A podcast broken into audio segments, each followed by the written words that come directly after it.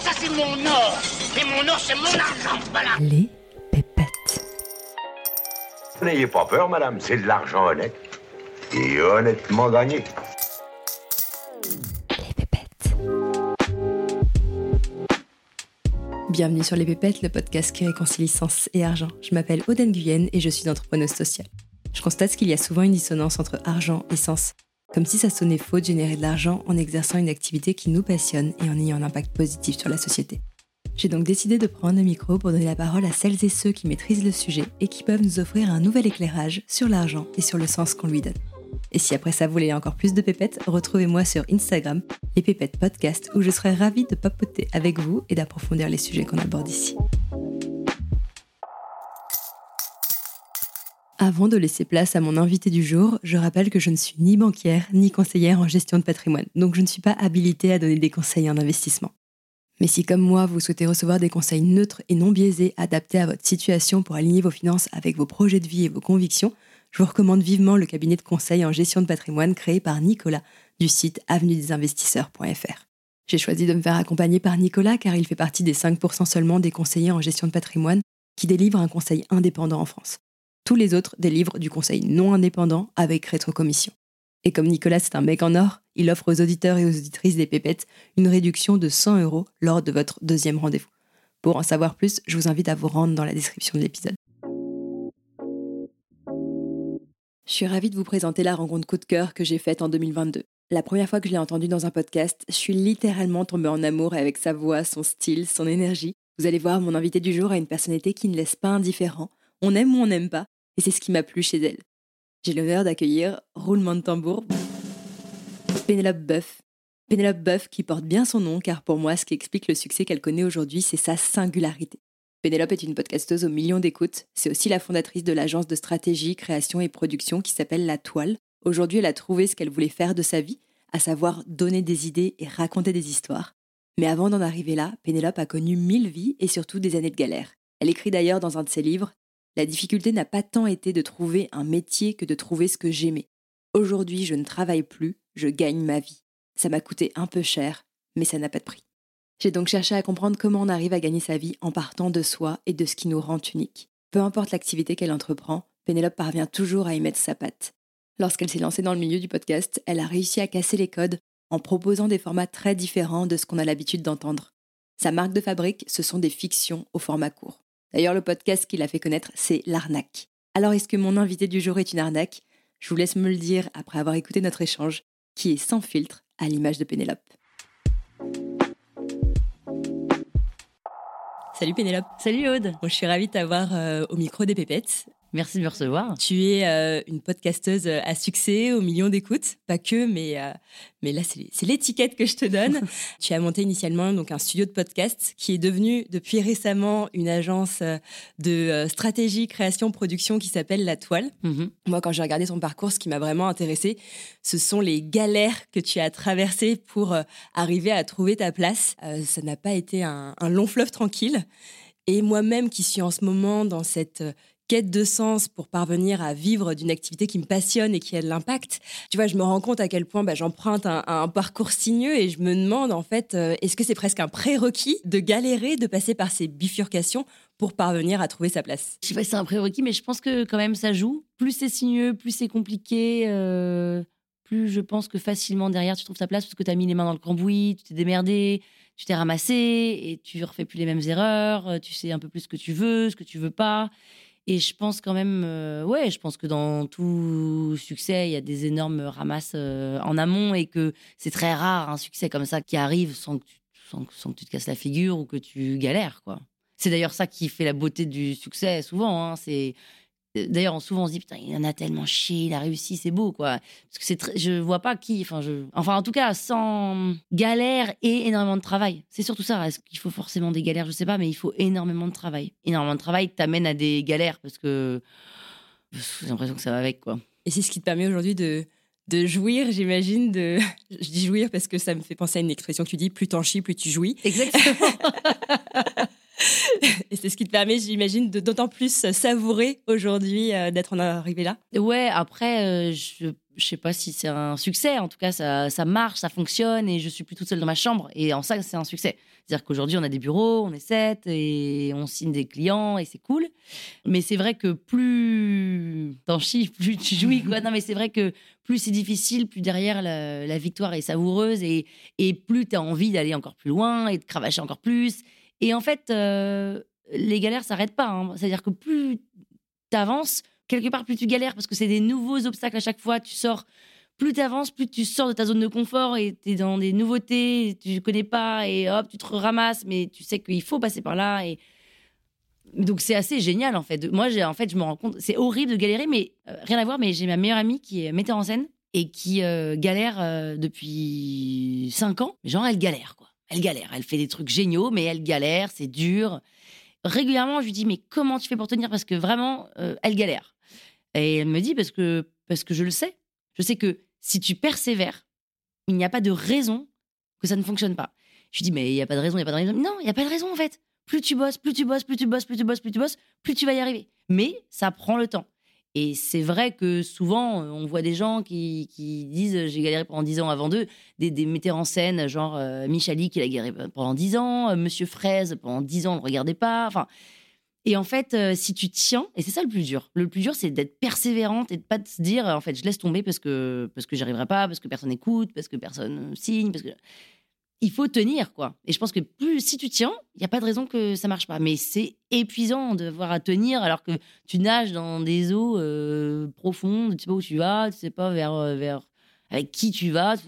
Et tu, voilà. Mais il faut tenir, je crois. Et qu'est-ce qui, toi, t'a aidé à tenir tout ce temps? T'as quand même connu 18 ans de galère, c'est ce ce qui fait rien. oui, alors plus ou moins de galère, mais oui, j'ai j'ai quand même, euh, pendant dix ans, j'ai enchaîné des boulots d'un an. euh, et je trouvais pas ma place, je galérais. euh, et bah, quand je m'ennuyais, je partais. Et puis là, euh, après dix ans, je me suis dit, bah, je vais faire un nouveau truc. Tiens, ça va encore durer un an. Et puis finalement, ça dure plus longtemps. Et, et en fait, je tiens parce que j'aime. Euh, j'aime ce que je fais. Pour une fois, j'aime ce que je fais. J'ai toujours souffert dans mes autres boîtes de proposer des choses et qu'on me dise non. Et j'étais frustrée de ça. Et donc, je me suis dit, bah, en fait, il vaut mieux que je les fasse moi-même. Et parfois, je lance des projets qui sont nuls à chier. Je lance des trucs. Et puis, deux secondes après, je dis, en fait, on fait plus ça. Euh, D'ailleurs, hier, euh, en déjeuner d'équipe, euh, on me disait que je disais euh, A. Et puis, deux secondes après, je disais, mais pourquoi on a fait A? Bah, Parce que tu nous l'as demandé. Avant, j'ai dit ça. Ouais. Enfin, tu vois, donc, je sais pas non plus où je vais. Et j'avance. Mais en fait, j'aime ça et j'aime. euh, à la limite, si je fais pas les projets, je préfère que ce soit moi qui me frustre moi-même en disant je les fais pas plutôt que quelqu'un qui me dise non. Donc c'est pour ça que je suis très contente d'être entrepreneur. Ça joue beaucoup. Et puis parce que fondamentalement, moi j'aime mener un projet à, bien et j'aime réussir. J'ai ce, truc de réussite. J'ai toujours fait du sport. Depuis toute petite, je fais du sport en compète. J'adore ça. J'aime gagner. Euh, D'ailleurs, quand j'ai fait du volet pendant 12 ans, j'étais passeuse et qui est la position centrale parce que c'est toi qui fais la passe pour le point. Mais moi, j'étais hyper frustrée de pas marquer le point. Tu vois, j'ai ce truc de. C'est pour ça que je suis pas allée loin dans le volet, j'ai pas continué. J'aime marquer le point, j'aime aller jusqu'au bout.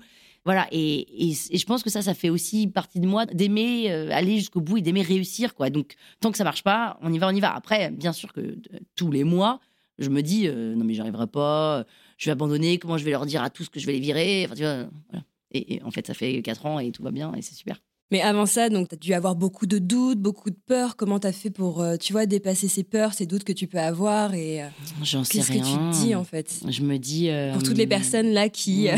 qui sont dans ce brouillard et qui ont l'impression de se disperser, de pas savoir où aller, qu'est-ce qu'elles peuvent se dire En fait, euh, je pense que euh, si on se dit j'ai envie, pour, pour moi, l'envie, c'est mon plus gros moteur. D'ailleurs, euh, j'aime pas me faire chier, c'est-à-dire que j'aime bien faire des choses que j'ai envie de faire. J'ai du mal avec les compromis, j'ai du mal avec...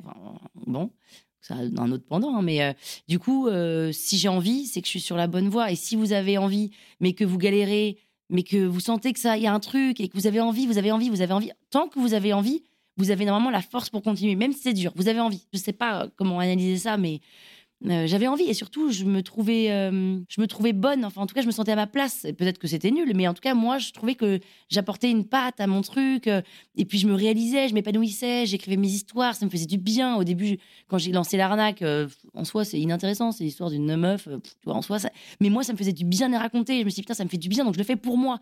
J'ai jamais eu de plan. C'est-à-dire que là je ne sais pas où on est dans six mois. Hein. c'est un manque de vision énorme mais j'avance Et je réfléchis, mais je, sais plus ou moins, mais je sais pas vraiment. Et c'est ça le truc, c'est que j'avance pas à pas, sans me dire, dans 10 heures, on est là. Quand j'avais un boulot, on me disait, euh, Pénélope, t'as un CV qui fait deux pages, euh, mais c'est quoi ta, carrière, rêver Je disais, mais j'en sais rien. En fait, si j'avais su, je serais pas là. Parce que si j'avais su, j'aurais pas fait ces 10 boulots différents, je me serais pas lancée dans le podcast. Je me serais... Donc en fait, il y a ça aussi. Souvent, on se dit, oui, mais comment je vais gagner de l'argent? On s'en fout comment tu vas gagner de l'argent. Moi, quand j'ai lan- j'ai lancé euh, la toile sur écoute, j'avais deux ans de chômage. Et j'ai un copain qui m'a dit, bah, pendant un an, fais tes podcasts. Et l'année après, tu verras euh, si jamais euh, il y a des marques qui te contactent. Si tu as fait un an de podcast comme une malade ou tu as fait ta com à fond, toi, ton personal branding, normalement, les marques vont venir te chercher. Et donc pendant un an, je me suis pas souciée. J'ai fait mes trucs, j'ai fait mes trucs, j'ai fait mes trucs. In extremis, au bout d'un an et demi, in extremis, il y a une marque qui est venue me chercher. Et après, euh, bon, c'est un peu là que la galère vraiment a commencé parce que là, il faut aller chercher les marques. Mais disons que je me suis pas dit où est-ce que je vais, où est-ce que ça va, pourquoi je fais ça. Je me, en fait, il faut pas se poser de questions. Enfin, moi, c'est comme ça que je fonctionne, c'est que je me pose pas de questions. Quand je prends des, j'accepte des deals euh, que je maîtrise pas, tu vois, on me demande de faire des plans médias. J'ai jamais fait de plan média. Vous faites des plans médias, mais bien sûr, on fait du plan média. Signons et puis on réfléchira après. Si jamais je réfléchis, si jamais je lui dis la vérité à la personne en face, non, je prends pas le deal et j'avance pas. Donc je dis toujours oui à tout. Et puis après, euh, on se débrouille, on se débrouille toujours. On, appelle des gens, machin, on, on investit, on perd de l'argent s'il faut, mais on se débrouille. Et c'est comme ça qu'on apprend. Et le coup d'après, du coup, tu dis pas de problème, je gère votre plan média. Et d'ailleurs, je sais comment faire, tatata. Enfin, pour moi, la solution, c'est de justement pas se poser de questions et pas de réfléchir. Après, moi, je suis foutu comme ça et j'aime bien réfléchir après faire. Euh, Il y a des gens qui préfèrent euh, faire avant, enfin, réfléchir avant et je, je comprends, hein, mais euh, Mm.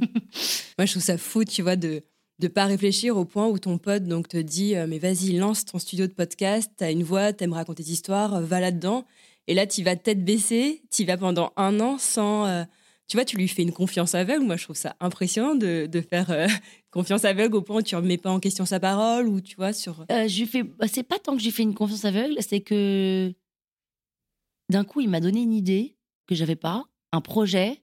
Ça va me donner de- du grain à moudre dans la tête. Je vais lancer le truc et peut-être qu'en fait, euh, il s'est planté. Le podcast n'a pas eu tout le vent en poupe. D'ailleurs, peut-être qu'il faudrait que je regarde, mais en fait, j'ai la flemme parce qu'il y a aussi ça, c'est que j'ai une énorme flemme. Je bosse comme une malade, mais en vrai, je suis une énorme flemmarde. Je fais les choses un peu euh, à moitié, trois quarts. euh, Donc, je lance le truc, je vérifie même pas le marché, le secteur et tout je lance, mais parce que ça m'occupe, parce que j'ai envie de créer, j'aime créer, j'aime inventer, j'aime imaginer, j'aime réfléchir, j'aime. Donc, comme j'ai envie de faire ça, je le fais sans me dire, putain, ça se trouve, c'est nul à chier. Et d'ailleurs, parfois, je me disais, mais dans quoi je vais? Stop, arrête de réfléchir, avance. C'est un peu comme. J'en ai jamais fait. J'ai fait des semis, mais quand tu fais un marathon, si t'es au, au 32e kilomètre et tu te dis, non, mais en fait, euh, ça n'a pas de sens, pourquoi je m'inflige ça, pourquoi je fais des sacrifices, je sens plus mes jambes, je vais jamais y arriver, je vais vomir à la fin à quoi bon faire ça? En soi, ça n'a aucun intérêt, si ce n'est euh, une prouesse euh, physique, mais qui n'a aucun sens, en fait, enfin, tu vois, quand, rationnellement parlant. Si tu réfléchis à ça au 32e, tu, tu, tu finis. C'est pas la question, je réfléchis pas, on avance, on avance, on avance, on avance, et ben t'as fini ton 42e kilomètre, t'es content et t'as fait ton truc, et t'en éprouves euh, le plaisir, chacun son plaisir, tu vois, mais il faut pas, je pense qu'il faut pas réfléchir. Enfin, à moi, je réfléchis pas.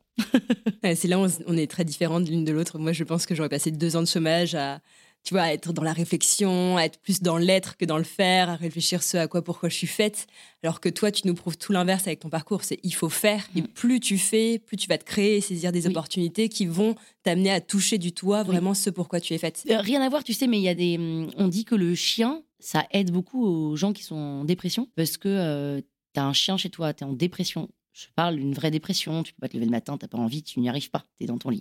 Seulement, t'as un chien chez toi et t'es obligé de le sortir. Et ben, les dépressifs te disent qu'ils sont sortis de leur dépression grâce à leur chien parce qu'ils étaient obligés de le sortir au moins deux fois, trois fois par jour. Et en fait, c'est un peu pareil, c'est-à-dire que tu te poses pas de questions, t'as pas le choix. Tu prends ton chien, tu sors. Et en sortant, bah, d'un coup, il y a quelqu'un qui va te dire euh, bonjour, est-ce que. Et tu vas te remettre à parler. Et tu vas revenir chez toi. Tu vas te foutre dans ton lit. Et puis là, faut ressortir. Et tu ressors. Et là, tu vas. Et c'est en faisant que hop, hop. Et en fait, tu vas dire attends, je vais me poser dans un café. Et... J'en sais rien, j'ai été dans cette situation-là. Mais c'est un, un peu ça, tu vois. Si on, si on se pose des questions pendant des heures, moi, j'ai l'impression que.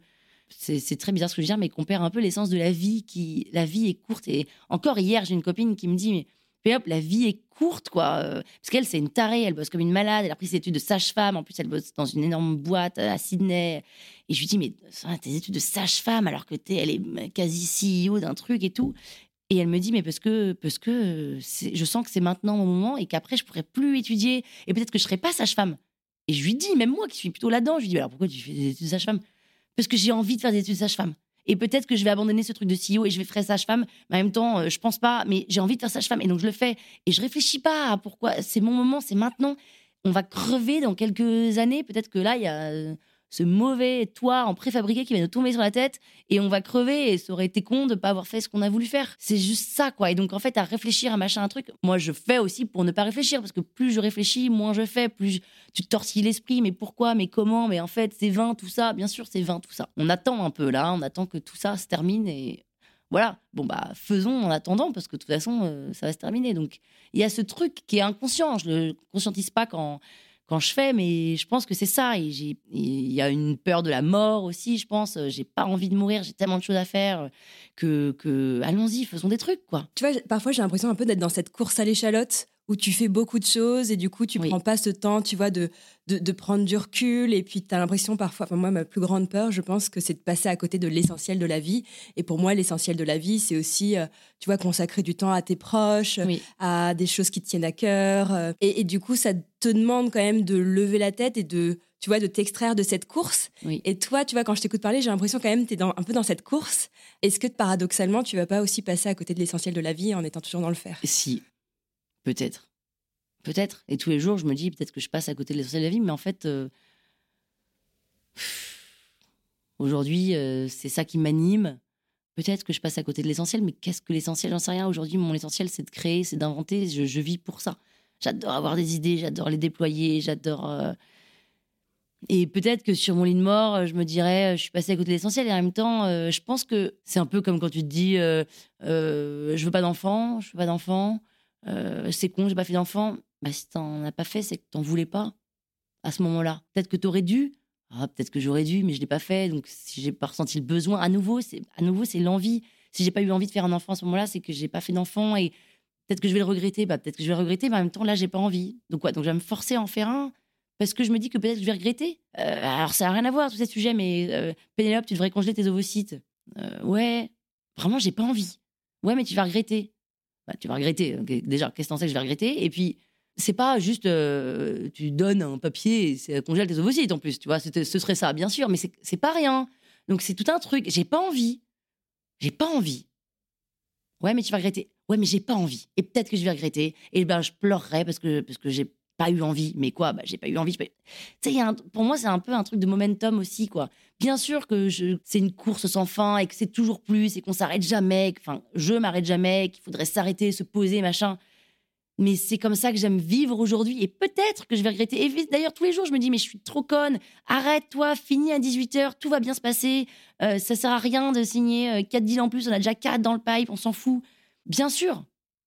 Mais aujourd'hui, j'y arrive pas, quoi. Et je suis très heureuse comme ça. Si je serais pas heureuse, je serais malheureuse en train de me dire, ah, mais je suis en train de fourrer mon essentiel à côté. Ok. Mais là, en vrai, je me dis pas, je suis en train de fourrer mon essentiel. Parfois, je me dis, putain, euh, en fait, euh, en fait, j'aime euh, cette vie, quoi. Mais je comprends, hein, bien sûr que quelque part, faire, faire, faire, c'est pour éviter d'eux. Mais peut-être que j'ai envie, j'ai envie à ce point-là d'éviter d'eux et que bah, je suis pas prête. Tu dis aussi que donc après ces dix années de galère, que tu t'es un peu réveillé un matin et tu te dis ça y est, j'ai trouvé ce que je voulais faire. Mm. J'ai trouvé ma place. Mm.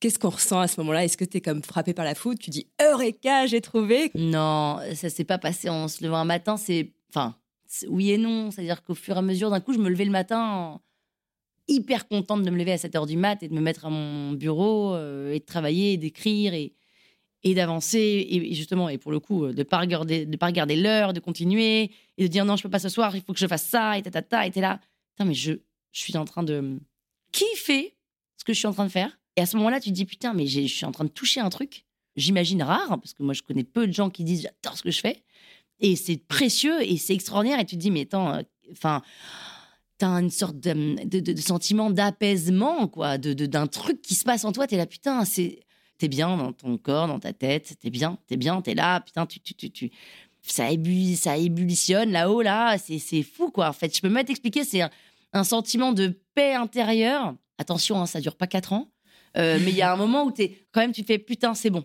Ok, j'ai compris qu'en fait, ça servait à rien l'entreprise, la grande entreprise. En fait, non plus la mini start-up. En fait, il me faut mon truc avec euh, de la création. Euh, c'est comme ça que tu positionnes le truc. Et au fur et à mesure, au début, tu es là, euh, bien, je suis bien dans mon bureau à écrire, ok. Et puis en fait, attends, ah ouais, je suis bien quand j'ai recruté deux, trois personnes. C'est quand même génial l'équipe, ok.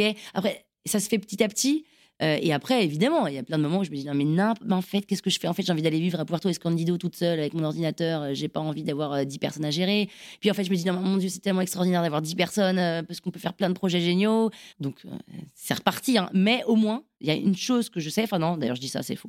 Tu vois, j'allais dire il y a une chose que je sais, c'est que je reviendrai jamais à l'entreprise. Et parfois, quand euh, c'est compliqué dans la boîte, c'est dur de rentrer des clients, je me dis. euh, est-ce qu'en fait, je ferais pas euh, CMO dans une grosse boîte euh, de médias euh, J'ai mon salaire qui tombe, j'ai une équipe, je peux partir à 19h.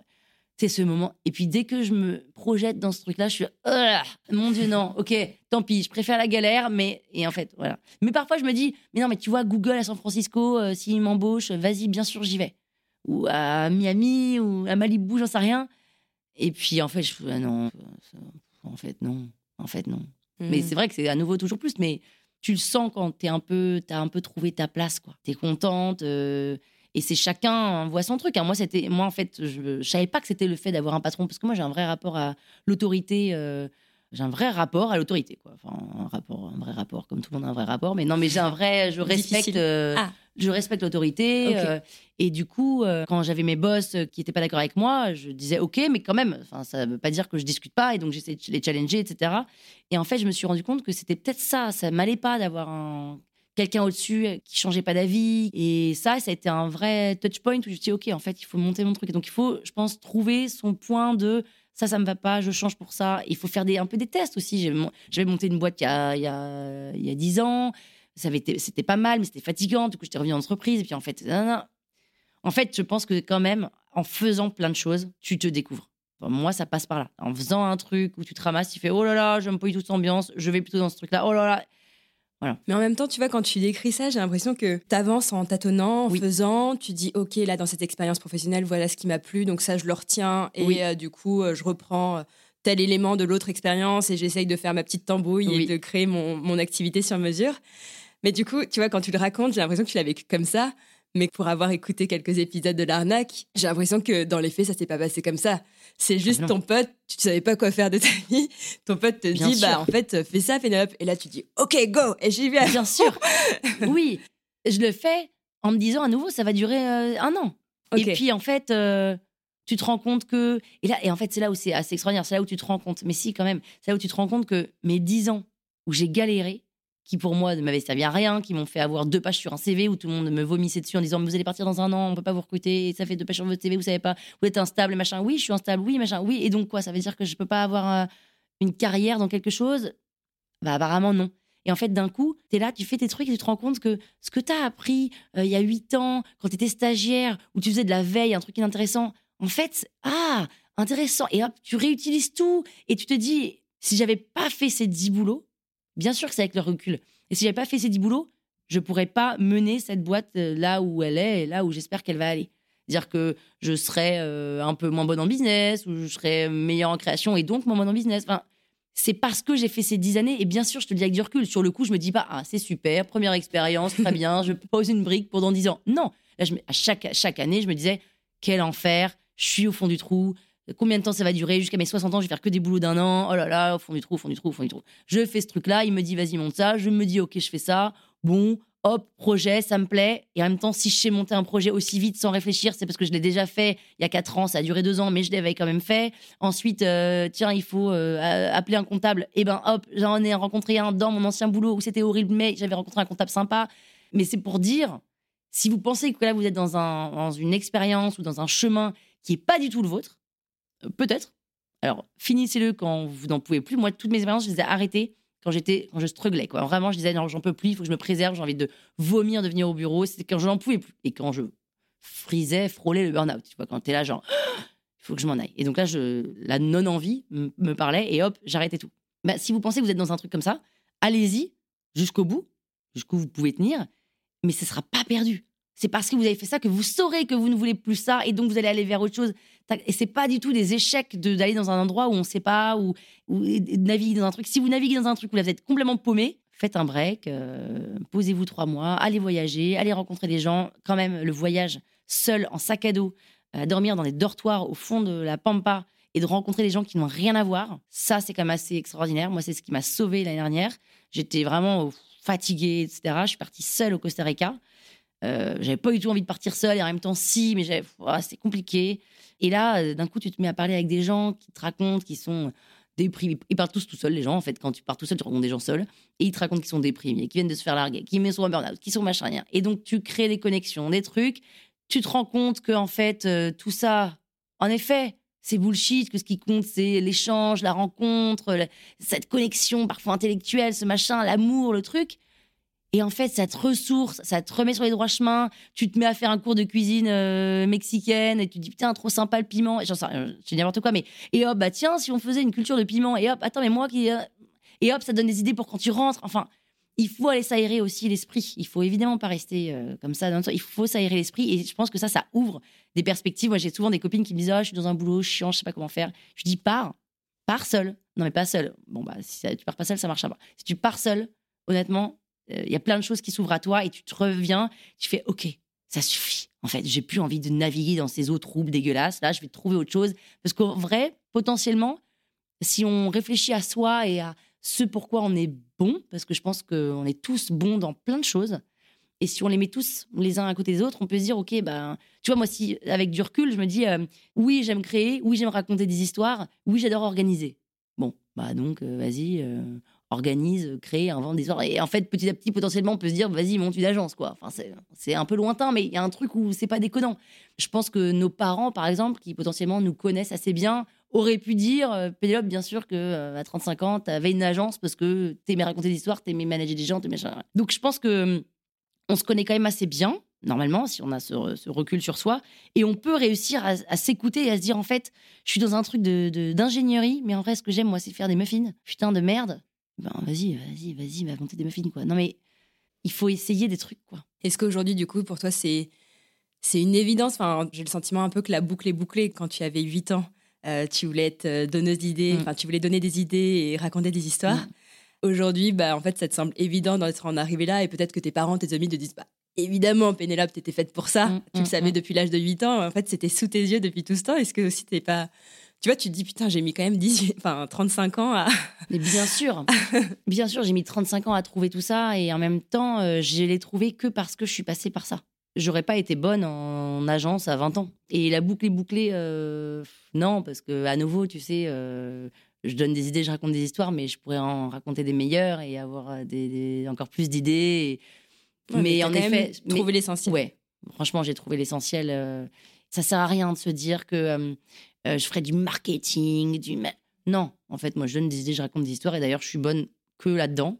Alors, c'est beaucoup, hein, et en même temps, c'est pas grand-chose, et donc j'ai besoin de gens, de m'entourer de gens qui sont bons dans ce qu'ils font. Euh, bah, avant, au tout début de, la toile sur écoute, euh, j'ai commencé, je faisais le montage, de machin, le truc, l'écriture, la, mise en ligne, le marketing, la promotion. Aujourd'hui, en fait, mon Dieu, mon Dieu, mais quel gâchis presque. Non, parce qu'il fallait passer par là pour savoir bien, mais donnons le montage à quelqu'un qui sait faire, donnons la promotion à quelqu'un qui sait faire, donnons les réseaux sociaux à quelqu'un qui sait faire, donnons. Et moi, je vais être bonne dans ce que je fais. Et en fait, c'est là où je suis très heureuse. Je crée, je raconte des histoires, je vends des trucs à des clients. Je suis très heureuse juste là-dedans. Et après, il faut avancer, il faut construire, etc. Mais est-ce que la clé, du coup, pour les personnes qui nous écoutent, c'est de se reconnecter à ce qu'on voulait faire quand on était enfant Ah bah oui. Ah bah clairement. Qu'est-ce qu'on voulait euh, être? Qu'est-ce qu'on voulait faire quand on avait 8 ans? Pourquoi 8 ans? Moi, j'ai ce truc de 8 ans. Il faut que j'aille analyser ça. Pourquoi? Mais peut-être parce qu'à 8 ans, moi, je me suis cassé, je me suis fait renverser par une voiture. Bref, j'avais la jambe cassée et la clavicule cassée, donc j'étais dans un fauteuil roulant pendant 6 mois. Dans mon école, il y avait énormément d'escaliers. Et du coup, euh, c'était très compliqué. Bref, donc je passais six mois à la maison, quoi, au lieu d'aller mmh. à l'école. Et du coup, j'étais à la maison et je regardais la télé, euh, j'imaginais des trucs, je m'inventais des histoires. Je sais pas, il y a un truc qui s'est passé où là, j'étais dans ma bulle et je me suis rendu compte qu'en fait, euh, et quand mes parents rentraient du boulot, on me disait bon t'as fait quoi? Parfois j'étais un peu seule à et je racontais des histoires. Je dis ah bah alors euh, et, et je, je, mentais. Je disais c'est vraiment pas ça. Bah oui oui oui c'est passé ça ta ta ta ta ta ta et j'ai appris plus tard c'est mes parents qui m'ont dit mais tu sais que t'arrêtais pas de nous mentir tu nous racontais des histoires qui s'étaient passées. Il y a un homme qui est rentré dans la maison et puis euh, il a volé un truc et puis il est reparti mais finalement il t'a rendu le truc et en fait euh, je pense que et c'est pour ça que moi je suis jamais allée voir ces gens-là mais ces femmes ces hommes qui disent il faut retrouver son enfant intérieur Euh, en fait, c'est ça. C'est que si tu donnes la main à cette petite fille ou ce petit garçon de 8 ans, qu'est-ce qu'il te disait? Il aimait quoi? Il aimait le sport, il aimait rire, il aimait euh, le Lego, il aimait, il aimait faire quoi? Il aimait pas l'école, c'est pas grave. Il aimait, on s'en fout qu'il aime pas l'école. On faire mille choses sans école. Enfin, euh, faut pas être complexé de pas avoir de diplôme. Enfin, en fait, tout ça, euh, oui, il faut retrouver qui on était enfant, quoi. Parce qu'en fait, à 8 ans, il n'y a pas toutes ces couches de la société où on, on- se protège, on a des façades, on a notre bouclier, on a nos problèmes, nos ramasses, nos, chagrins amoureux, nos, nos, ramasses professionnelles, nos déceptions. À 8 ans, on est, innocent, on est frais, on est, nous, quoi. Et après, ah, et après c'est le bordel, et après, ça- et après on se protège, et après machin. En fait, à 8 ans, je pense vraiment que c'est nous à l'état pur. Alors, euh, bien sûr qu'on évolue et on n'est plus les mêmes que ce qu'on était il y a 8 ans. Et euh, moi, je suis un peu comme ce que j'étais à 8 ans, euh, franchement. non, mais c'est vrai. euh, Est-ce que t'es pas un peu ce que t'étais à 8 ans? Moi, je voulais être archéologue, donc je sais pas ce que je là. C'est vrai? Pourquoi? J'essaie justement, je me suis posé la question, tu vois, en t'écoutant parler, pourquoi je voulais être archéologue? Moi, je me souviens, tu vois, d'un truc marquant, c'est que je passais des week-ends à faire des exposés sur les grottes de Lascaux. Donc ça, tu vois, je me dis, il y a un truc à creuser. Quoi. Ouais. Et en fait, je pense que j'adore euh, apprendre, creuser un sujet en profondeur, disséquer, tu vois, même avant de venir, bah, je t'ai disséqué. Enfin, je- c'est bizarre de dire ça, je t'ai disséqué. J'ai- vraiment, tu vois, étudié le sujet Pénélope Boeuf. Et en fait, j'adore euh, vraiment prendre du temps à, à approfondir un sujet. Je passais toutes mes vacances à, à, à faire des cahiers de vacances. J'achetais des cahiers de vacances de toutes les collections. Moi, c'était Ah ça mon ouais. kiff. Je jouais pas à Barbie, je faisais des cahiers de Ah vacances. ouais. Tu vois, je, je suis intense. Non, mais t'aimes travailler, quoi. J'aime de- apprendre, ouais. travailler, étudier, mais vraiment en profondeur. Quoi. Genre, la première fois qu'on m'a donné un- de l'argent de poche, je me suis acheté des bécherelles. tu vois, qui fait ça C'est génial. Mais ouais, donc il y a un truc. Et en même temps, je suis très scolaire et j'essaye de me détacher de ça.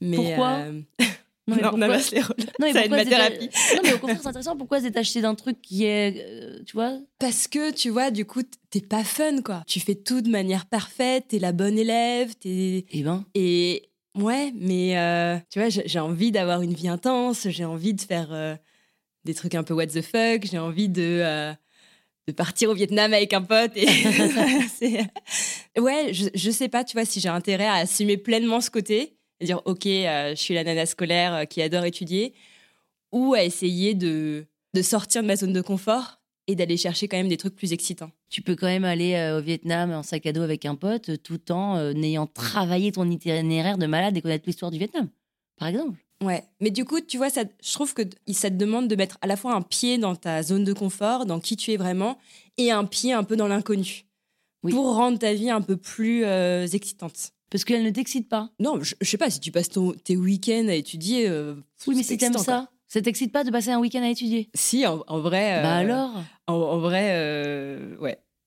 Parce que c'est parce que c'est les autres qui disent. euh, Ouais, je pense que c'est le ouais, regard des bah autres, voilà, forcément. Tu te dis, en fait, t'es pas cool, quoi. Genre, Mais tu passes pas ta à soirée, euh, tu fais le choix de pas aller en boîte pour étudier le matin. euh, tu vois, clairement, ça a été mon, ma scolarité, ça a été ça. De ne pas faire le choix d'aller en boîte et plutôt de me dire, euh, bah, en fait, je, me lève, je mets mon réveil à 7 heures et je passe un contrôle, quoi. Mais c'est génial. La Mais c'est génial d'avoir cette capacité de travailler, de pouvoir travailler autant et d'aller en, en profondeur dans les sujets. C'est quand même extraordinaire. Moi, j'adorerais. Tu vois, moi, je, je- je rêve d'avoir ça. Moi, je, je survole, je lis trois lignes et ça me saoule et je dégage le bouquin. Au contraire, c'est génial. Ouais. D'ailleurs, ça n'a pas été un, un sujet facile à étudier. Il y a tellement de contenu de toi. J'ai lu tes livres, j'ai écouté tous tes podcasts. Et il reste encore plein de contenu sur la toile. Je me dis, mais ça n'en finit jamais, quoi. Et en même temps, on n'est pas rassasié de, de Pénélope. Non, donc, euh, c'est sympa. c'est un bonheur. Et, et je trouve que tu vois, ta force, c'est qu'à la fois, tu as réussi à faire le lien entre euh, ce qui est toi à l'état brut et en même temps tes compétences business. Et c'est comme ça, tu vois, que tu arrives aujourd'hui à vivre de ton activité passion. Et du coup, d'une activité aussi artistique. Oui. Ce qui n'est pas donné à toutes les personnes, euh, justement, qui ont cette fibre artistique. Oui. Oui, et ça, c'est quand même grâce à. Parce que j'ai quand même fait euh, du droit à une école des commerces, euh, que je me suis tapé dessus quand je connaissais pas mes tables de multiplication et que j'ai bossé dix ans avant dans, la, dans, dans le market et tout. Toi, j'ai failli faire une école d'art. Si j'avais fait une école d'art, j'en serais pas là aujourd'hui. Et je pense que je serais pas une bonne artiste parce que, je- bon, euh, en vrai, je suis pas une artiste. J'ai une fibre artistique, mais je suis pas artiste. Je suis pas assez libérée intellectuellement pour être artiste. Je m'affranchis pas assez pour être artiste. Enfin, j'ai pas ce, ce talent-là. Je pense que c'est un talent. Mais c'est une force. euh, oui, c'est une force d'avoir et ce truc artistique et business. Mais c'est surtout une chance. Là, pour le coup, euh, c'est une chance. euh, c'est un bon combo qui est arrivé à ce moment-là. Euh, quelque part, euh, c'est un grand merci à mes parents de m'avoir poussé à faire des études euh, quelque part alors que j'avais pas envie et que et en fait, du coup, il a fallu du temps pour que mon perso et mon artistique viennent au-dessus de business qui en fait me fait un peu chier, mais en même temps qui est nécessaire et qui m'aide à du coup promouvoir mon artiste. Mmh. donc tout ça fait que c'est compliqué. Mais tu regrettes pas de ne pas avoir fait cette école d'art? Mmh, Un peu. Enfin, pas, je regrette pas. Euh, évidemment, je suis très heureuse là où je suis, mais j'aurais bien voulu savoir euh, où ça m'aurait mené, quoi. J'aurais adoré. Mais on saura jamais. Il y a des trucs comme ça qu'on saura jamais.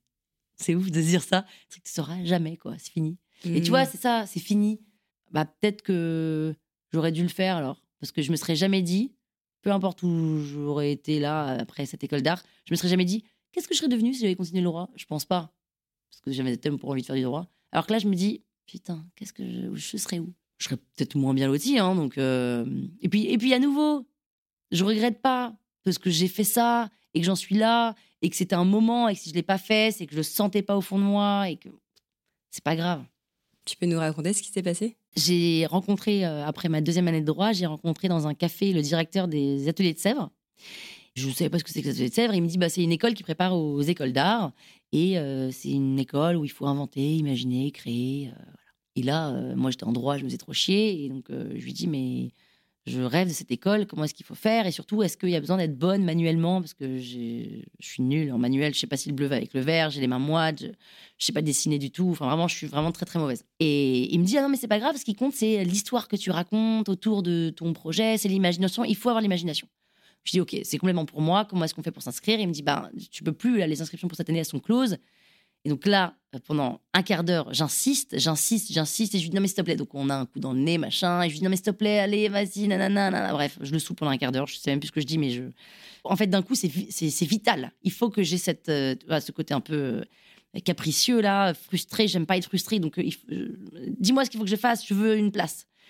Et puis en fait, je le saoule et donc il me dit Ok, tu m'as saoulé, très bien, je t'offre une place, c'est moi qui te ferai passer l'entretien, viens dans 15 jours avec ce que tu veux, ta carte blanche. Ok, mais genre, c'est-à-dire quoi, carte blanche sur quoi euh, Il faut une sculpture, il faut un dessin, il faut une histoire, ce que tu veux. D'accord. Et donc, euh, du coup, je me trouve un truc sur le thème du paradis, parce que je ne crois pas en paradis, donc euh, je me dis que c'est plus facile d'imaginer un truc en lequel on ne croit pas. Et là, je prends une grande feuille canson, et c'est je me souviens du truc, c'est immonde, et je colle plein de bouts de coton rose et blanc, les petites boules là de coton, pour faire le paradis, parce que quand même, le paradis, c'est un truc un peu moelleux, où on se sent bien. Et là, je mets, il y a plein de gens que je colle, enfin des gens que je dessine en fil de fer, que je plug comme ça sur la feuille. Et ils sont tous en fil de fer comme ça. Il n'y a pas de signe apparent de richesse là, signe extérieur de richesse. on est tous pareils, on n'est pas habillés différemment, etc. On est tous en fil de fer. Euh, hommes et femmes d'ailleurs. Il y a des, je prends des mégots usagés que je colle sur un bout de la feuille pour montrer la différence avec l'enfer. Bon, voilà, mon truc est immonde, mais euh, il y a un truc, il y a une histoire. Je raconte, du coup, je raconte toute une histoire. Voilà, je sais même plus ce que c'est, mais bon, il y a toute une histoire. Tout, tout est dans l'histoire d'ailleurs. Et puis en parallèle, je prends des cours de théâtre euh, amateur. Et dans ma troupe, il y a une fille qui s'appelle Juliette, qui est une vraie artiste, physiquement, intellectuellement, artistiquement. Enfin, je dirais, elle joue très très bien au théâtre. Elle est géniale, elle est trop sympa, elle est libre. Elle a ses, ses, petits book notes dans lesquels elle dessine des trucs. Elle a des chaussettes de couleurs différentes. Elle est, elle est cool, quoi. C'est une artiste. Et je lui dis euh, Ah, c'est trop bien, euh, j'ai réussi à avoir une inscription, enfin une date d'entretien, blablabla. Et là, pendant que je raconte mon truc, elle me regarde, je la vois qui se décompose. Et elle me dit, mais attends, mais t'as tellement de chance, je suis tellement jalouse, envieuse, mais t'as tellement de chance. Moi, j'ai fait ça aussi. Enfin, j'ai voulu m'inscrire et les inscriptions étaient closes et du coup, je peux pas. Mais alors euh, que moi, je sais déjà ce que je leur proposerais, je leur proposerais. Et je sais plus ce qu'elle me dit, mais genre une, une boule en, en, fer forgé. Enfin, le truc était déjà. Je voyais déjà son, sa sculpture magnifique avec l'histoire qui va avec et ça allait être réalisé brillamment bien. Et là, pendant qu'elle me raconte ça, je me dis, mais en fait, c'est elle l'artiste. C'est vrai que moi, je n'ai rien d'une artiste. Qu'est-ce que je. Et je lui dis, bah, Juliette, euh, prends ma place de l'entretien. De toute façon, le mec, je l'ai vu il y a une semaine. On est blonde, pareil, on est petite blonde. il confondra. Et puis, de toute façon, tu lui dis que je t'ai filé ma place. Et puis, tu vas, tu arrives avec un truc de ton choix. Et tant pis, moi, je ne fais pas mon truc. C'est toi, l'artiste, c'est toi qui mérite, en fait, cette place-là. Et donc, je suis pas allée. Et elle y est allée. Et elle a été prise. Et ensuite, elle a fait la Saint-Martin's. Euh, et maintenant, elle fait. Alors, elle, c'est une artiste. Maintenant, elle peint des trucs à Londres, je sais pas quoi. Je comprends pas bien ce qu'elle fait, mais en tout cas, elle est très heureuse. Et, voilà. Et en fait, euh, il y a deux choses. C'est-à-dire que sortie de là, je me suis dit, putain, je suis trop conne. Euh, j'ai eu peur, ça m'apprendra. euh, Voilà. Et de l'autre côté, je me suis dit presque tant mieux, parce que si j'avais été artiste, déjà que je me sentais un peu différente, si en plus j'avais été artiste, j'aurais été complètement en marge, marge, marge. Déjà que c'est dur d'être, alors si en plus t'es en marge, c'est compliqué, et, et au final, euh, tant mieux, mais quand même, à partir de ce moment-là, euh, plus jamais je louperai une opportunité que j'ai créée, et surtout plus jamais je louperai une opportunité tout court. Et c'est un peu à partir de ce moment-là que que dès qu'il y avait un truc, tac, tac, ouais, ok, on peut faire ça. Ouais, attends, toi, tu connais qui Tu connais qui. Voilà. Euh, avide de pas rater un moment pour faire et, et voilà. Et à cette époque, donc tu te sentais en marge. Aujourd'hui, est-ce que euh, tu vois ce côté un peu en décalage? Est-ce que tu arrives à l'assumer pleinement? Euh, pleinement, non. Mais plus. Euh, mais pleinement, non. C'est dur. C'est dur. Ouais, et en même temps, je trouve que tu vois, tu as réussi vraiment à crafter une activité à ton image et tu as quand même une personnalité assez singulière. Et pour moi, ce qui fait cette, ton unicité, ta singularité, c'est justement parce que tu as des traits de personnalité qui sont aussi clivants. Euh, tu vois, je pense à ton côté euh, impertinente, euh, sans filtre, ton exubérance. et en fait, il n'y a pas de demi-mesure. On Mm. aime ou on n'aime pas Mm. Penelope Buff. Quoi. Complètement. On aime ou on n'aime pas Penelope. Et en soi, très bien, tu vois. comme dirait Brian Chesky, le CEO de Airbnb, il vaut mieux être aimé par euh, 100 personnes que un peu aimé par un million, quoi. Mais non, c'est compliqué. Là, j'ai fait la soirée de- des, des 4 ans de la toile. Et on a fait un truc euh, qu'on trouve assez super, on est assez content et tout. Et puis à la fin, euh, il y a un de mes copains qui était invité à cette soirée qui a reçu le mail de remerciement euh, où on a fait des mots personnalisés pour chacun. Et là, il m'a envoyé un screenshot du truc en WhatsApp et il me dit Ah, c'est fou, je viens de recevoir ces mails de remerciement. T'es folle, t'es dingue. Avec un smiley très content, quoi. Mm. T'es folle, t'es dingue. Putain, ça m'a cassé les pattes. T'es folle, t'es dingue. Quoi Parce qu'on a fait un truc génial T'es folle, t'es dingue Parce qu'on a fait un truc différent T'es folle. Tout de suite, on met ça sur le compte de T'es folle, t'es dingue. Moi, c'est des mots, euh, t'es folle. Je, je déteste ce mot parce que ça te fait partie d'un truc asile, t'es folle, la folie, le machin. Ah ouais Moi, je le prends en positif. Oui, mais moi, on me le dit Mm. tellement depuis toujours que t'es folle. En fait, je peux pas être normale. euh, juste pourquoi je suis folle Pourquoi je- parce que je fais un truc différent des autres Je suis folle. Je suis dans la case de- des folles. Mm. Ça veut dire quoi? C'est juste vous qui êtes putain de chiant, quoi. non, mais il y a un truc, tu vois. c'est Et bien sûr que c'est positif, je, surtout venant de lui, que je voudrais bien, c'est très positif, Mm. mais t'es folle, t'es dingue. Mm. Euh, Juste merci, c'est génial, ça peut pas suffire. T'es folle, t'es dingue. Et en fait, ça, je l'entends depuis tellement des années. Pff, Ça va, quoi. Donc, je l'assume, parce que je n'ai pas le choix. Donc, euh, je suis qui je suis. Mais en fait, euh, j'ai- j'ai- j'apprends petit à petit à me dire euh, oui, d'accord, t'es folle, t'es dingue. Ok, très bien, bah, si t'es folle, t'es dingue. Ah, c'est marrant parce que moi, tu vois, je pensais qu'au contraire, comme tu vois, tu as, quand même une grande confiance qui émane de toi, une confiance en toi, une confiance en lui. Mais je pensais que, tu vois, qu'au contraire, tu le prendrais positivement en disant, bah ouais, je suis pas comme les autres et, euh, Non, et je suis en décalage et, et j'ai créé ma propre case et allez vous faire foutre, quoi. Non, parce que justement, je revendique pas, je m'en fous. Le côté, oui, j'ai créé ma. Non, en fait, j'ai pas créé ma propre case, j'ai créé qui je suis. J'ai pas Mhm. l'impression d'avoir créé quelque chose de nouveau. Euh, Je fais mon truc, je suis mon truc. Et on me dit, t'es folle, t'es dingue. Je te jure, c'est. Ah ouais, ça a mis un. Oui, d'accord, je suis folle, je suis dingue. Mais est-ce que ça veut dire que tu préférais, tu vois, te fondre un peu plus dans la masse? Bah oui, et bien sûr. Bien Ah sûr, ouais, quelque part. Et en même temps, je trouve ça chiant, hein, là où il faut aller se fondre. Vraiment, j'ai pas envie d'y aller. Mais parce que c'est plus facile. Mm. Franchement, c'est plus facile. Euh, Même euh, en réunion client, tu vois, euh, je sens bien, euh, on se dit waouh, et puis on n'y va pas. Il y en a qui y vont, il n'y en a pas beaucoup. Ceux qui y vont, ils y vont gaiement et ils y vont franchement, ils y vont longtemps et c'est super. Mm. Mais il n'y en a pas beaucoup. Et c'est pas grave, je préfère petit euh, à fond que un million petit. Mais t'es là, ok, vous trouvez ça génial, vous y allez pas, putain. Mais vous êtes des merdes, quoi.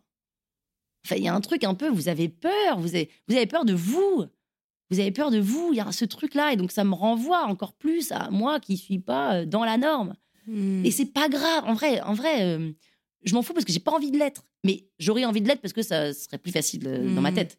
Mais j'ai pas du tout envie. Je me dis pas, ah, j'aimerais être comme tous ces gens. Je sais pas, j'aimerais être comme tous ces gens. Non, je, je suis contente d'être comme je suis. Mais, mais quand t'entends euh, en face te dire, ouah, t'es folle, t'es dingue, pour un truc qui est super, juste dis, c'est super. Parce que tu vois, moi, quand je te voyais, je pensais que la clé, justement, c'était de, pour créer, pour parvenir à créer euh, une activité qui te ressemble, c'est de d'identifier les parts de soi qui sont justement clivantes et d'arriver à les assumer, voire même à les amplifier, à les nourrir pour parvenir à sortir du lot et à se démarquer des autres. Et je pensais que c'était le travail un peu que tu avais fait sur toi-même, apprendre à t'accepter, à t'assumer pleinement. Pour moi, c'est ce qui explique le, le succès de la toile, mais euh, de ce que j'entends, pas forcément. Oui, c'est intéressant. Non, en vrai, j'ai jamais réfléchi à quelles sont mes parts clivantes pour les, les optimiser et en faire un truc. Euh, non, je réfléchis. En fait, je ne réfléchis pas.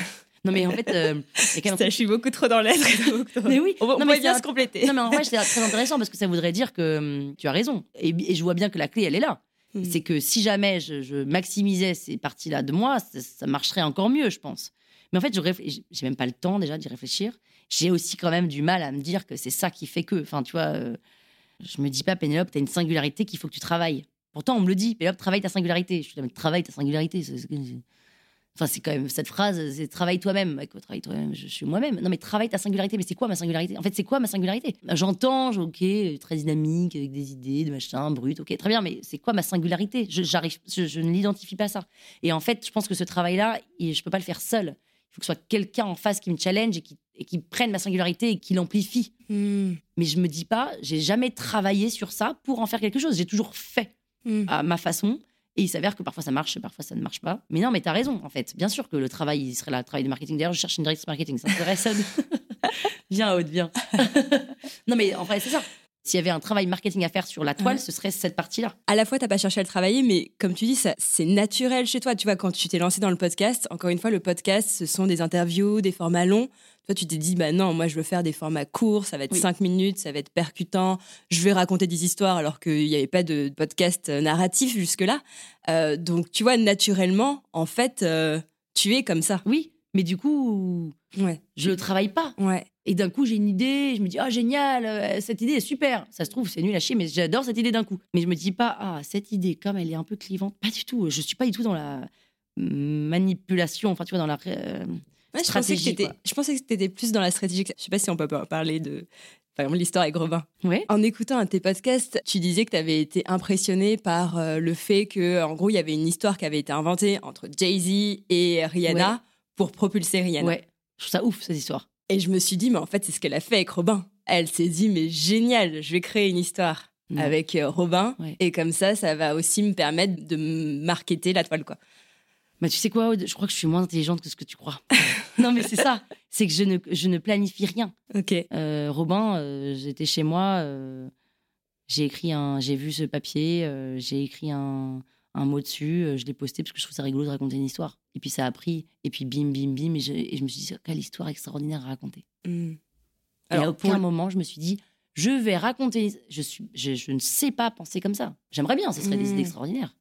J'ai pas ces idées-là. Ça me vient d'un coup, j'ai envie de faire un truc qui me, c'est, ça me prend au trip de faire ce truc-là, mais je me dis Mm. pas, ah, je vais le faire pour que ça buzz. Jamais je pense comme ça. Enfin, sauf, tu vois, sauf que, genre, on a, eu un, on a lancé un podcast qui s'appelle Power Angels avec des femmes entrepreneurs, euh, bon, un truc business, ok, tiens, ça pourrait être un bon projet qui pourrait bien fonctionner. C'est pas du tout une idée de génie, il y a rien de. Hmm. euh, là, ok, c'est un projet qui peut avoir de l'ambition et qui peut fonctionner. Mais c'est pas comme un Robin où c'est une histoire que j'ai créée, euh, pas du tout pour. C'est jamais pour que je fais. Ouais, bah on en revient à ça en fait. Tu suis vraiment tes, tes envies, ce qui te prend Oui. au trip. Tu y vas à fond, à 200%, mais bizarrement sans, tu vois, Sans réfléchir. sans Oui. réfléchir. On en revient toujours à ça. oui, mais d'ailleurs. Pas de réflexion et si ses envies. C'est deux leçons de Pénélope. Non, mais d'ailleurs, c'est pas. Pour mes équipes, c'est compliqué pour elles, hein, parce qu'ils me disaient, OK, mais dans quel but Euh, Je sais pas, euh, faisons-le, c'est sympa. Mais je sens qu'il y a un truc au bout et j'arrive pas. Et en fait, si j'y pense trop loin, je peux pas me concentrer sur le début, donc euh, sur le, la création. Et je comprends que pour les autres, ce soit compliqué. Oui, mais du coup, on le fait pourquoi? Euh, Je sais pas. euh, Allons-y, faisons-le. Ça, nous ça vous fait plaisir? Ouais, c'est marrant. Alors faisons-le. Non, hop, vraiment, c'est pourri. OK, on met à la poubelle après six mois de travail. Mais attends, euh, et, euh, tu vois, c'est un peu ça. Mhm. Donc c'est fatigant pour tout le monde autour de moi, je l'entends. hein, mais en même temps, c'est aussi riche, tu vois. euh, Ça te permet de d'aller sur des, je sais pas, j'en sais rien. C'est à, eux qu'il faut demander, mais euh, D'ailleurs, pour la petite parenthèse, du coup, Robin, c'est une relation amoureuse que tu t'es inventée. ah, pas vraiment inventé. euh, On dit Ah. pas, on dit pas si c'est vrai ou pas. C'est drôle parce que moi, jusque-là, j'y j'y croyais. Mhm. Donc là, tu es censé partir euh, dans, dans quelques semaines, enfin dans quelques jours même, au Mexique, Dans quatre jours. avec Robin euh, finalement, euh, Robin t'a planté. Et Ouais. je me suis dit, putain, j'espère qu'il va pas la plaquer juste avant notre interview. Elle va, être- elle va l'annuler au dernier moment. je vais devoir ramasser les morceaux. Alors, il ne m'a pas plaqué. Et si jamais il m'avait plaqué, je ne t'aurais pas annulé. Aude. Ok. Ouais, mais je me suis dit, je vais faire face à une nana toute dépressive. Donc vraiment, Non, je non. croisais les doigts en disant, ah, j'espère qu'il l'avait pas annulé. Tu sais que c'est un podcast qui parle d'argent. Mhm. Euh, On n'a pas encore parlé d'argent, hein. Bah oui. Donc c'est pour ça que j'amène le sujet sur la table parce que souvent aussi euh, la raison pour laquelle on a du mal à, on se, on se freine, on a du mal à s'écouter et aller à 200% comme tu le fais, c'est parce qu'on a aussi ces, ces peurs, ces freins financiers. Toi, tu le disais là, avant de créer la toile, donc tu as eu deux ans de chômage, mais pendant un an, tu as accepté de faire du contenu gratuitement et à, et à pondre sans jamais te rémunérer, sans, sans rien te verser. Mm. Comment tu as vécu cette période euh, d'incertitude financière? J'avais un chômage. hein. Tu avais quand un même. chômage, J'avais un mais bon, chômage quand quand même. Oui, oui, bien sûr, bien sûr. peux te dire, euh, je peux profiter de ce chômage pour arriver à créer des revenus. Bah, pour le coup, quand mon pote m'a dit ça, c'était un pote qui bossait en conseil, qui m'a dit pendant un an, fais rien, fais juste ça. Pénélope, c'est trop con. hein. Je l'ai cru. Et donc, je me suis dit, OK, ça va. euh, je peux pendant un an ne pas bosser parce que mon chômage me suffit pour vivre. Pour le coup, j'étais pas en flip. Non, euh, le flip de l'argent, il est euh, aujourd'hui, enfin, depuis que j'ai une boîte avec des gens à payer.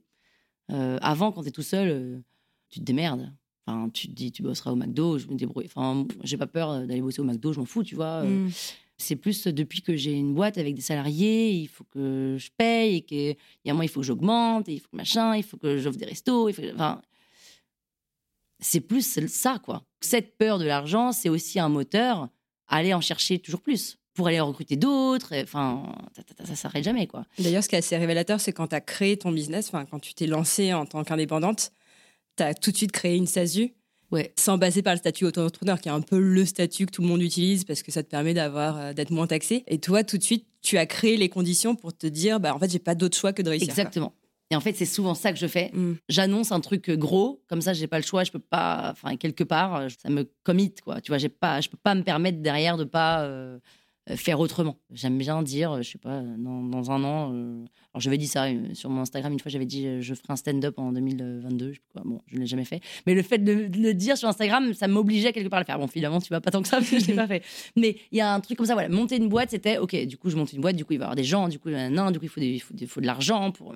Mm. Ouais, ça me rassure quelque part de me projeter dans des trucs un peu plus gros que ce que je crois pouvoir faire au début. Quand moi, j'aime bien euh, le challenge, hein. j'aime la, la compète réussite et j'aime le challenge. Mm. C'est-à-dire que à nouveau, on me dit est-ce que tu sais faire ça? Non, je sais pas faire. Bien sûr, je sais faire. J'adore me dire ok, comment on va réussir à faire ça? Je trouve ça passionnant plutôt que oui, on sait faire. euh, Tiens, vas-y, fais. euh, Aucun intérêt si on sait faire facile. Ouais, t'aimes te mettre la pression. C'est vraiment une source d'énergie positive. Ouais. Et d'ailleurs, euh, je fais tout souvent en pression. Quand j'ai trois semaines pour rendre un appel d'offres, je le fais au bout d'une euh, dernière semaine. Enfin, j'ai- j'aime être dans le tac, tac, tac, tac. euh, euh, et c'est pas toujours bon parce qu'en effet, on est bien mieux à réfléchir pendant trois semaines avant euh, au sujet, en profondeur. Et en fait, moi, pendant une semaine, je fais ça non-stop et je suis à fond. Et Et maintenant, du coup, que la toile, bah, c'est une équipe de sept personnes, Ouais. tu m'as dit. Elle, donc, ta, boîte a, bi- a bien grandi, bravo pour ça. Déjà, j'ai cru que c'était pas ton fort, le management, à la base. Et en plus, euh, j'avais le sentiment que tu étais attachée à ce statut d'indépendante pour aussi te laisser la, la liberté, tu vois, de faire des projets bah, qui t'excitent, qui t'animent, on en revient à ça. ouais.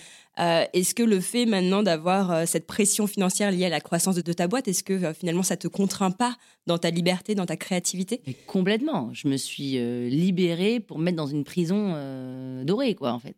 C'est que maintenant, là, euh, en ayant des salariés, je suis bloquée, je peux plus euh, être freelance à Puerto Escondido. C'est un vrai sujet. Enfin, je m'étais dit, mais qu'est-ce que je suis en train de faire? Et en fait, euh, après, ça dépend aussi des gens euh, avec qui t'es. euh, J'ai la chance d'avoir une équipe extraordinaire. c'est ça, parce que Richard est là. non, mais c'est vrai, j'ai eu la chance de recruter des gens assez super et ça fait beaucoup. C'est-à-dire que j'aurais quatre casse-couilles. Je dirais, Mhm. vous savez quoi Franchement, on arrête. On arrête. Je vais faire un truc toute seule et je veux gagner bien ma vie. et- Mais là, le fait d'avoir une équipe sympa, motivée, qui a envie de faire des choses et tout, tu te dis, OK, on va aller loin, quoi. On va y aller. Mm. Euh, après, tout repose pas sur une équipe parce que les gens peuvent partir. euh, D'ailleurs, il y en a plein qui partent, c'est turnover et tout. hein, mais et puis quand même, euh, quand tu fais toute seule à Puerto Escondido versus une équipe, pff, pour le coup, là, euh, je vais passer à côté de l'essentiel si je vais apporter ce connaît tout seul. Tu vois. Mm. L'équipe, c'est extraordinaire. Un projet mené en équipe avec des gens qui sont avec chacun leur expertise, leur force, leur personnalité différente. T'en as un qui est comme ça, l'autre qui est comme ça, toi t'es comme ça. Tu vois que ça énerve certains, machin. C'est quand même très très riche, quoi. C'est très très fort même. C'est c'est un peu une, famille. Enfin, il y a un truc un peu comme ça, tu vois, où ta famille, tu la choisis pas, tes salariés, tu les choisis et en même temps, tu les connais pas quand tu les choisis. Donc, euh, quelque part, euh, ouais, c'est un peu pareil. Il y a un truc très fort. Et si jamais ça arrive à en faire un truc, un noyau très fort, là, c'est extraordinaire. Après, quand tu es là, on est 7, ça va. Mais quand tu es 15, 20, 50, ça devient beaucoup plus compliqué. Donc, on n'y est pas du tout. Et je sais pas si j'ai envie d'aller jusqu'à 50. Euh, mais en tout cas, euh, pour l'instant, euh, c'est assez appréciable d'avoir un- une équipe qui avance, qui marche, qui a envie d'apprendre, euh, Mm. qui est motivée, en fait, qui a envie. Toujours pareil. Mm. Quand tu as quelqu'un qui a plus envie, euh, moi, j'en veux plus. Enfin, ça sert à rien, en fait. Mm. Même pour lui comme pour moi, ça sert à rien. Je vais arriver avec mes idées farfelues et faire ça me saoule et puis euh, moi ça va me rendre malheureuse et lui ça va me rendre malheureux et ça sert à Mm. rien. Donc tu veux dire que ça te nourrit autrement que, Ouais. euh, tu vois, à travers les, les projets solo que tu pouvais faire et qui étaient purement artistiques? Parce que ton modèle économique, c'est deux choses. C'est à la fois des... Tu vas créer des podcasts vraiment qui te font kiffer, et donc des, des podcasts purement artistiques. On peut Mm. citer par exemple Pic Parole, qui est génial. D'ailleurs, je vous invite à l'écouter. Euh, où là, on sent qu'il y a, des, il y a vraiment un travail euh, assez impressionnant euh, derrière pour euh, arriver à créer ces épisodes. Et de l'autre côté, tu as les podcasts de marque, donc tu vas vendre aux marques. Même si tu fais des podcasts de marque, eh ben, on sent que ça reste des projets, des podcasts qui te ressemblent. On sent que tu y as mis ta patte. Mm. Il y a toujours, euh, tu vois, il y a toujours ta marque de fabrique qui est Mm. là. Et, et du coup, aujourd'hui, c'est quoi la proportion entre les projets, tu vois, les podcasts qui sont purement de l'ordre du kiff personnel et les projets pour les, les entreprises et, et où est-ce que tu veux aller? Ah ben aujourd'hui c'est 99,9% de podcasts pour entreprise. Ok, J'ai plus le temps de faire du artistique. quoi. ok. J'ai journal de Pénouche où Mm. tous les jours, quand j'oublie pas, je fais un épisode qui est improvisé, qui est fait vraiment sur le trajet de, de chez moi au bureau. Donc c'est un peu à l'arrache, mais avec toujours, euh, bref, cinq minutes de sympa, quoi. Mais j'ai moins envie. En fait, maintenant que j'en ai fait tellement, on a fait 1000, 1500 épisodes en- de perso, entre guillemets, j'ai moins envie de ça. J'ai envie de, maintenant d'un projet. euh, alors, c'est chiant, hein, la, la- je dis n'importe quoi. La Massif, j'ai pas eu tout la Massif, mais la Massif, voilà, on voudrait faire un podcast machin. Franchement, c'est beaucoup plus chiant que de faire un pic-parole. Et en même temps, tu mets une personne, une autre personne, nanana, qui travaillent ensemble. Il faut créer une identité sonore, il faut créer une identité visuelle, il faut créer une gestion de projet, une présentation. Après, il faut le vendre. Ce projet d'équipe, euh, aujourd'hui, me, me, me fait jouir, sur cette thématique, plus qu'un truc euh, personnel. J'en peux plus, en fait, euh, d'être seule aussi. Ce truc, euh, t'es seule dans ton truc euh, artistique. Mm. Et je l'ai été pendant longtemps. hein. Et en fait, maintenant, j'ai envie de partager avec des... mes équipes. Et quand même, le journal de Pénouche, c'est ce truc perso que je sors tous les jours. Quand j'oublie pas et que je le fais, ben, je suis très contente de le faire et c'est super et ça me fait du bien. Comme ça, je raconte des trucs. Ça me fait parler, j'adore. Mais là, tu vois, je pars euh, trois semaines en vacances sans rien, sans ordi, sans téléphone, sans rien. Vraiment, je coupe tout. Ça va me faire euh, le plus grand bien. Et je pense que tout d'un coup, je vais ressortir derrière en disant Attends, mais je vais lancer un podcast sur euh, la chantilly, je sais n'importe quoi. Et Mm. pers- parce que j'ai besoin aussi de reposer le cerveau pour avoir des nouvelles idées aussi artistiques. Quoi. Là, tous ces trucs-là, en plus, ils sont là depuis longtemps, 3-4 ans. Il y a un côté un peu, je vais reprendre un truc existant. hein. Ok, il faudrait peut-être en lancer un autre, mais pour l'instant, j'ai pas envie. Il y a tous ces podcasts de marque qui sont là. Et ça va me revenir. C'est c'est quand je me sens bien. En fait, c'est quand je me sens bien, apaisée, ressourcée, que j'ai envie de euh, créer personnellement. Et là, euh, je suis dans le rush, j'ai pas le temps de penser, je suis fatiguée, j'ai pas du tout envie de lancer un nouveau truc. euh. Ouais, en fait, c'est quand je suis bien, ben, d'un coup, j'ai une idée de ouf, enfin de ouf, que moi je trouve ouf, ça se trouve qu'il ne marchera pas, mais. Et ok, on y va, quoi. Et ça demande aussi beaucoup de temps, et puis c'est- tu le monétises à peine, euh, c'est compliqué. Mm. Ouais, mais c'est ça, ça demande de créer de l'espace aussi dans ton Oui. quotidien Bah, c'est ça. pour arriver à nouveau à, à nourrir ta créativité et, et à reconnecter avec ce plaisir-là. Oui. Et là, ton plaisir, tu le tires bah, dans, dans le travail en équipe et aussi dans le fait de, de faire de l'argent parce que tu t'en caches pas. À la soirée La Toile sur l'écoute, tu Tout le dis fait. clairement, tu vois, je, Ouais. moi, je veux faire de l'argent, je veux me payer des vacances à Ibiza, Ouais. je veux conquérir le monde. Bien sûr. Qu'est-ce qui t'excite là-dedans? Ce qui m'excite, c'est hum, de pas avoir de limite à nouveau. Euh, c'est que si, je me suis toujours dit, euh, depuis que je suis, je sais pas, j'ai 15-20 ans, euh, j'aurais réussi quand un jour j'aurais froid dans la rue et que je rentre chez Bompard et je veux m'acheter un pull en cachemire à 250 balles et c'est même pas, c'est même pas un sujet. C'est comme si j'entrais dans un bar et je m'achète un, café, quoi. Le jour où je peux faire ça, vraiment, où c'est vraiment, tu t'achètes, merci, au revoir, tu, tu te dis même pas est-ce que j'ai. Enfin voilà. Je suis bien. Et en fait, parce que c'est quand même assez extraordinaire de se dire que c'est un sujet en moins. Parce que les soucis d'argent, ça prend la tête et ça t'empêche de faire plein de choses. Ça te permet aussi de faire euh, source de créativité énorme, hein, de pas avoir d'argent. Du coup, avec des bouts de ficelle, comment je peux faire pour machin. Mais Comment je suis le paradis voilà, exactement. Mais c'est fatigant aussi de penser tout le temps à comment. est- Et en fait, euh, se payer des belles vacances, c'est assez extraordinaire. Ça te permet de. Je travaille tellement que je me dis, putain, je peux quand même. euh, J'ai envie que ça me rapporte des sous pour ne pas me poser de questions, à savoir si je prends l'hôtel à, à 300 balles la nuit versus 50, quoi. Bon, aujourd'hui, euh, je peux pas le faire, hein, mais euh, je me l'offre de temps en temps. En fait, c'est quand même assez. Ouais, c'est assez précieux de se dire. euh, Enfin, moi, ça agréable de se dire euh, si j'ai envie de m'acheter un pull, je m'achète un pull. Si j'ai envie de partir en vacances comme ça sur un coup de tête, je pars en vacances. Si j'ai envie de faire des cadeaux à ma meilleure pote qui a pas une thune et je lui offre un truc à 500 balles, et ben je peux. C'est- Ça repose le cerveau. On a tellement de soucis que ça, c'est un, c'est un sujet quand même. Puis j'ai une peur profonde d'être SDF aussi, quand même. Ça, c'est Ah oui j'ai toujours cette peur-là.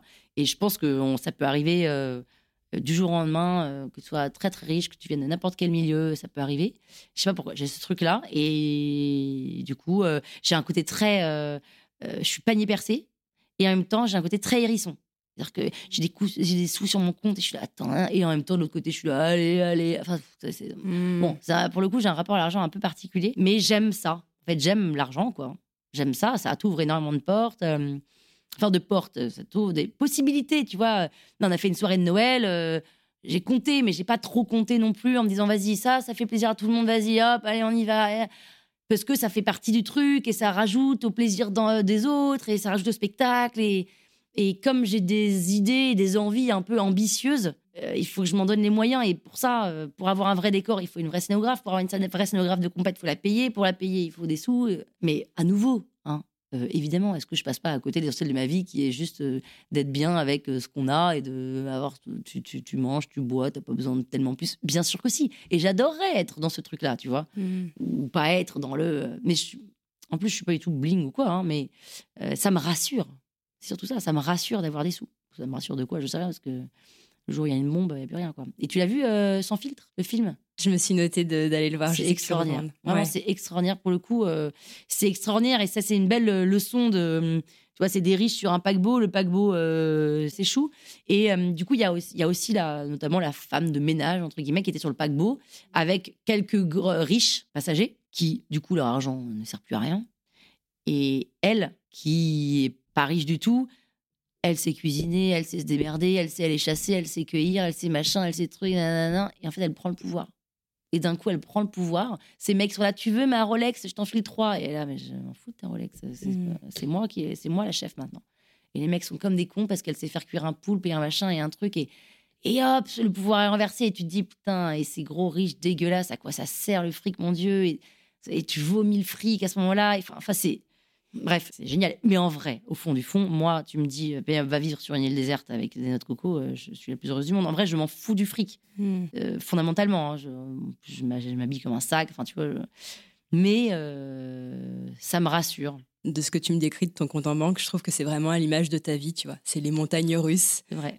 c'est très vrai. intense, et du coup, c'est encore une fois aligné avec qui tu es. bah oui, c'est ça. Mais du coup, c'est pas très stable, hein, mais bon, c'est c'est c'est comme ça quoi. Et alors, si on reprend euh, l'image euh, du film que tu viens de nous partager, euh, c'est quoi pour toi ta plus grande source de richesse?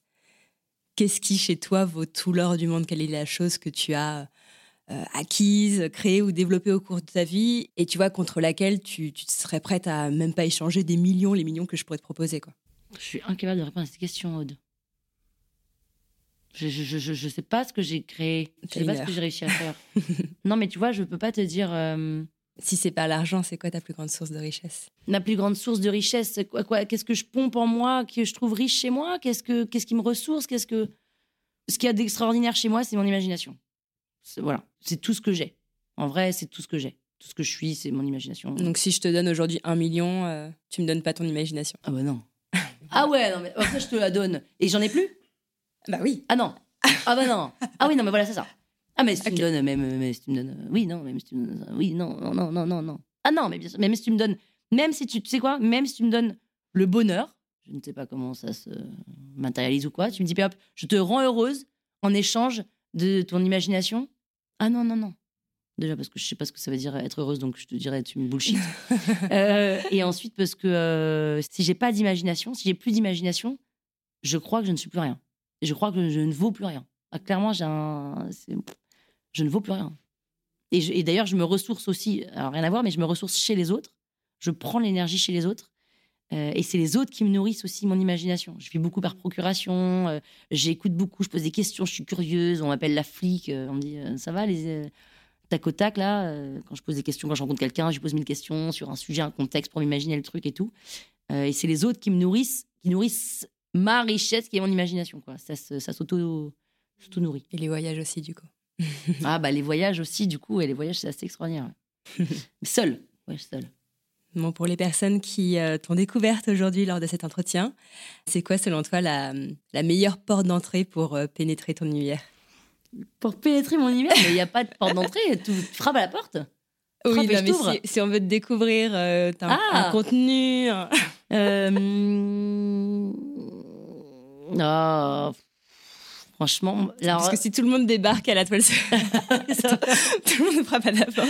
non, euh, ben, euh, les gens diraient l'arnaque. Moi, pour moi, c'est pas l'arnaque, c'est pas vraiment moi. Je crois le journal de Pénouche.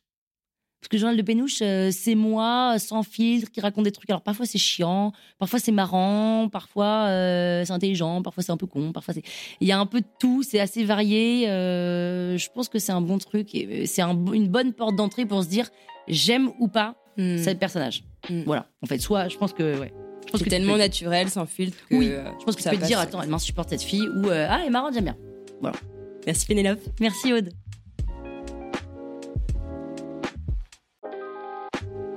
Je ne sais pas pour vous, mais moi j'aurais aimé prolonger ce moment passé avec Pénélope. J'espère que cet échange vous aura donné envie autant qu'à moi d'être davantage dans l'action et dans l'écoute de ce qui vous fait vibrer. C'est la recette du succès de Pénélope et je compte bien m'en inspirer pour ne pas me limiter dans ce que j'ai envie d'accomplir. On se retrouve mardi dans deux semaines et attendez, attendez, si vous avez envie de m'apporter un peu de bonheur, vous pouvez le faire en laissant un commentaire sur Apple Podcast et en partageant ce que vous avez apprécié dans cet épisode. Je suis infiniment reconnaissante envers les personnes qui prennent le temps de m'envoyer des messages privés. Mais si vous avez envie d'aller un cran plus loin et de dévoiler au grand jour votre amour, ou du moins votre intérêt pour les pépettes, ça m'aidera à faire connaître le podcast. Donc je compte sur vous. Autrement, je suis à deux doigts de faire comme Pénélope et de me rendre dans un Apple Store pour télécharger les pépettes sur tous les iPhones et auto-liker et commenter mon podcast. Je dis ça parce que pour la petite histoire, c'est comme ça que l'arnaque, le premier podcast de Pénélope, a été recommandé par Apple. Et oui, mon invité du jour était bel et bien une arnaque. Sur ce, je conclus cette conclusion qui est beaucoup trop longue et je vous souhaite de remettre du sens dans vos finances.